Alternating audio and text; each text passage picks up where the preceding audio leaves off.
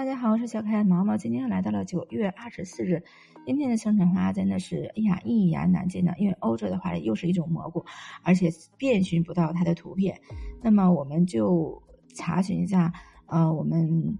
呃本土的能够代表这个美好日子的一种生辰花，它就是毛麝香。它的话也是关爱。整个植株带有香味，无论是枝叶还是根茎，只要用手轻轻的捻一下，里面的枝叶就会散发出一股类似麝香的气味。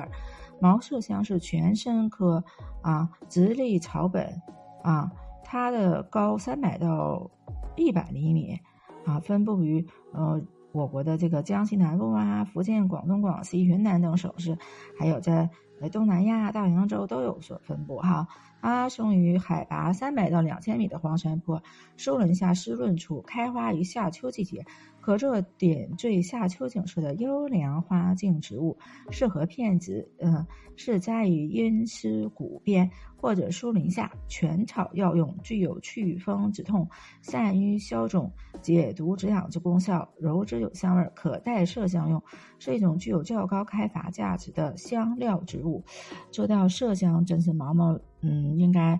呃，怎么说呢？应该我的小伙伴们应该都了解，这个麝香它是一种，嗯，什么物种的什么部位的呃分泌的一种什么东西，啊，因为有一种说法就是说，嗯，这个药工啊，就是做麝香的都是男同志啊，因为是女士好像说接触它就会导致不孕不育。嗯，但是毛毛突然间就发散的就思维就想到，嗯，这种植物它有这个麝香的味道和麝香的部分功用啊，那么它是不是有女孩子接触也会产生这种效果呢？真就是不得而知，有待毛毛进一步查询啊，下次给大家嗯细细道来吧。今天的分享就到这里，我们下期再见。